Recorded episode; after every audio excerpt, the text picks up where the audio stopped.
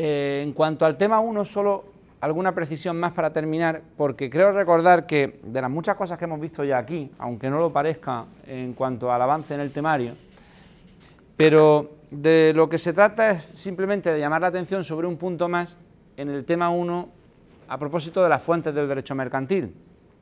Al jurista habitual de hace ya de hoy día no le resulta extraño hablar de los reglamentos, de las directivas e incluso de otro tipo de normas como pueden ser las decisiones, las recomendaciones, determinados conceptos normativas del ámbito comunitario europeo. Al de hace 20 años, desde luego, pues incluso si me apuráis, no hace falta irse tan atrás, a veces incluso el propio letrado de despacho le hablaba de un reglamento, de una directiva comunitaria y te decía, bueno, sí, sí, y pues a lo mejor ni sabía qué valor jurídico o qué eficacia jurídica tenía eso. eso está superado ya, ese debate, y desde luego nosotros tenemos que tener muy claro que junto a una ley ordinaria, una ley orgánica, un real decreto ley, un real decreto legislativo, lo que sea, eh, es decir, junto a las normas mm, nacionales propias y las normas nacionales en materia mercantil, por supuesto, hay que tener muy en cuenta que existen este otro tipo de normas y en el derecho mercantil, además, con especial incidencia. Lo que quiero decir simplemente, en este caso, es que eh, como consecuencia de la incorporación de España a la Unión Europea, a la Comunidad Económica Europea, que en su origen era la Comunidad Económica Europea, el Tratado de Roma del 57, los tratados constitutivos de la comunidad, eso eh, no solamente eran varios, el tratado sobre el carbón y el acero, etcétera. En definitiva, los tratados constitutivos de la Unión Europea con los países que se incorporaron en su origen, con posterioridad, como sabéis, se han ido ampliando hasta la actualidad, donde hay 28 estados. Con la incorporación de España a la Unión Europea, ¿qué se produce fundamentalmente? ¿Qué se produce? Claro, una cesión de soberanía o, si queremos afinar ya un poco más, una cesión de competencias eh, normativas, es decir, de la capacidad de dictar normas en determinados ámbitos. Esa cesión de competencias que realiza España, como realiza cualquier otro país que se ha incorporado a la Unión, tiene mm, una trascendencia clarísima y además en materia mercantil más.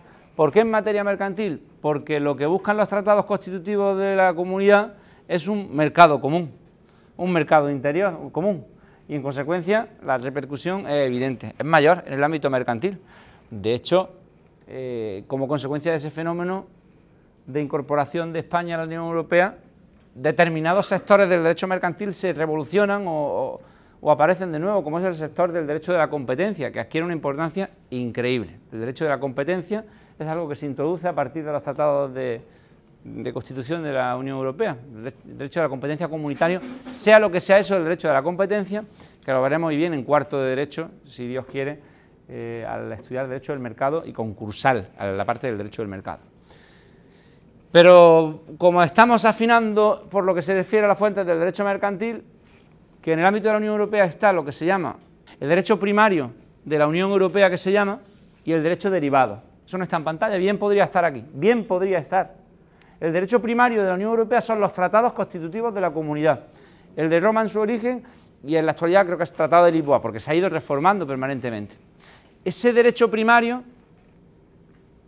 ese derecho primario constitutivo, bueno, sí, constitucional, la Constitución Europea, los tratados, los tratados de derecho de la Unión Europea constitutivos son derecho primario y pueden ser invocados directamente ante nuestros tribunales.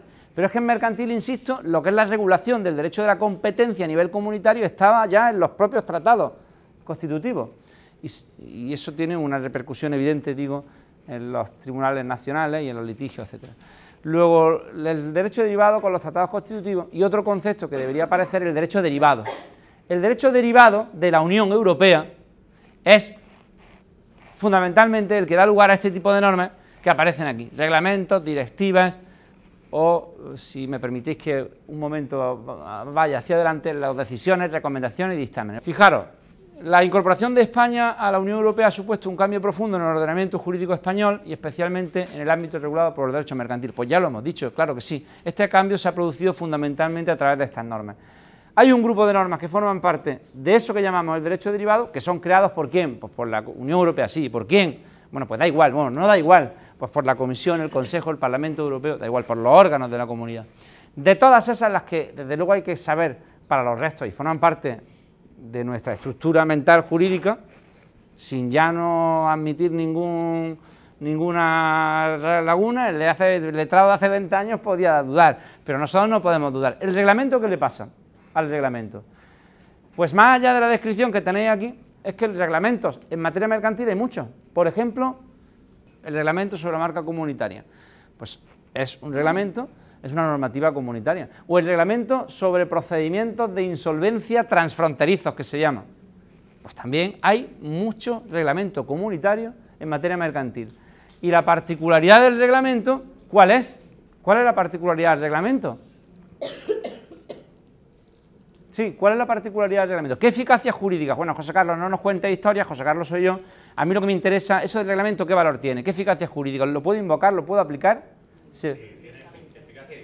El reglamento comunitario tiene eficacia directa, es decir, que es un acto normativo, una norma eh, general directamente aplicable en todos los Estados miembros sin necesidad de un proceso legislativo de incorporación. Eso del reglamento comunitario que versa sobre la marca comunitaria, sea lo que sea la marca comunitaria, lo cierto es que se puede invocar ante los tribunales españoles en un litigio y las partes están sometidas y el juez tiene que aplicar el reglamento en el caso particular de que se trate.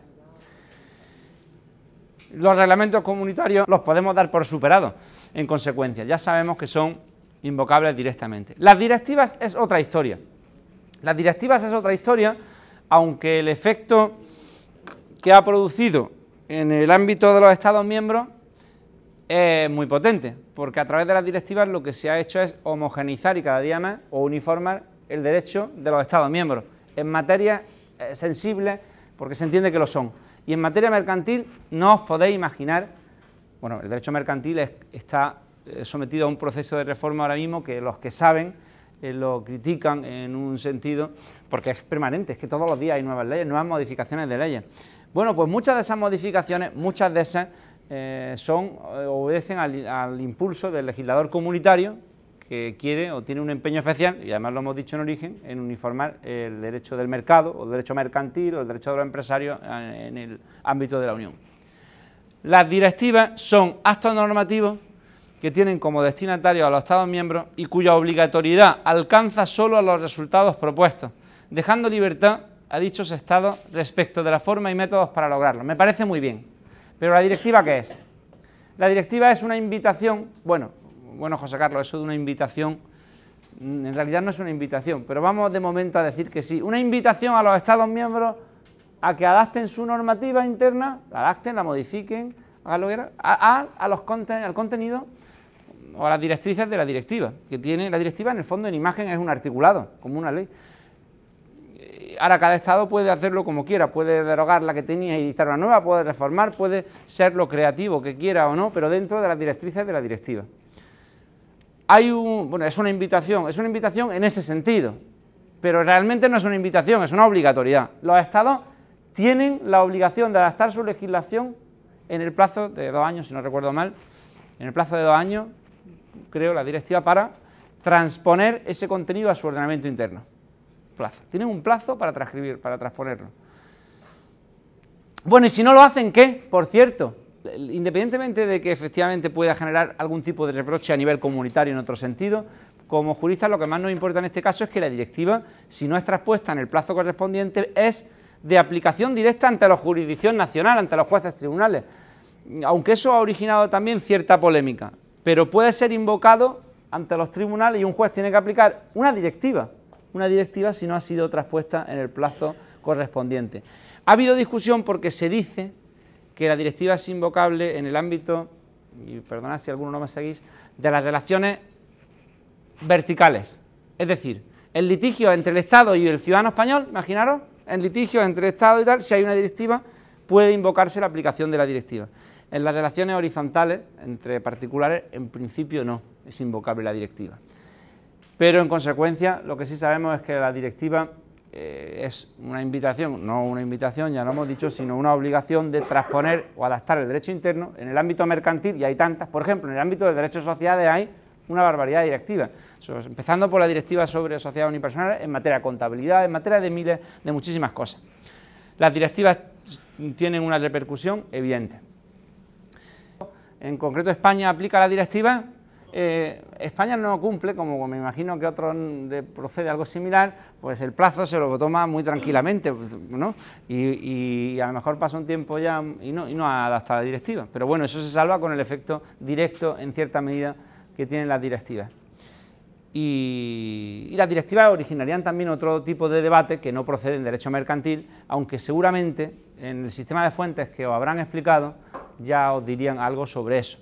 Si me refiero a que las directivas, claro, eh, pueden ser utilizadas como, pueden ser interpretadas por los tribunales, pueden hacerse consultas en el reglamento de las directivas, los tribunales de justicia respecto de la Unión, respecto a cómo ha de interpretarse un precepto de la directiva, etcétera. Realizan una labor muy importante eh, de cara a interpretar también el propio texto nacional que ha dado lugar a la directiva. Si se dicta una ley española sobre sociedades unipersonales, sea lo que sea eso, y se hace porque había una directiva que obligaba a hacerlo, en muchas ocasiones las dudas que genera la propia ley española que se ha aprobado sobre sociedades unipersonales, ¿cómo la resuelve un juez? Un juez aplicando la interpretación, la directiva o, la línea de interpretación de la directiva o lo que sugiere la directiva. Yo creo que con esto ya, fijaros, reglamentos, directivas, luego hay otros como otras, otras normas en el ámbito de la Unión, decisiones, recomendaciones y dictámenes, que ahí están en pantalla, que tenéis en el material de la teoría correspondiente y sobre, sobre los que no vamos a entrar. ¿Por qué no vamos a entrar? Porque el peso específico de este tipo de instrumentos, decisiones, recomendaciones y dictámenes, a mí me da la sensación que es mucho menor. Y desde luego Em, sobre todo en el caso de los dictámenes y las recomendaciones, etcétera. O sea que eso ya, fijaros, fuentes del derecho mercantil, solo una última reflexión. Ahora sí que hay una invitación, una invitación mía al tema 6. En el tema 6, eh, le vamos, en el último de los temas del programa, vamos a dedicarle un tiempo considerable a esto que aparece aquí, el derecho uniforme del comercio internacional, la denominada nueva lex mercatoria. De esto yo dije en algún momento de en una clase inicial, la original incluso, la primera, no original, porque la primera, dije algo de los usos mercantiles como fuente del derecho, por supuesto que los de eso, por supuesto, pero también de la vigencia o la importancia que tienen eso de los usos mercantiles todavía hoy como norma de derecho aplicable y que se impone a las partes en el ámbito mercantil internacional. Y eso da para todo un tema. Es un tema que sería el del derecho uniforme del comercio internacional. Aquí habrá que dar cuenta de la existencia de ciertas normas como las guías jurídicas, ¿eso qué es? Las leyes modelo, las reglas uniformes de la Cámara de Comercio Internacional, convenciones internacionales en materia mercantil, garantías independientes, contratos de una serie de una normativa en el ámbito internacional que vosotros tenéis que saber como no licenciados, graduados, lo que son y qué eficacia jurídica tienen, pero eso lleva como mínimo una hora ¿eh? y media o más.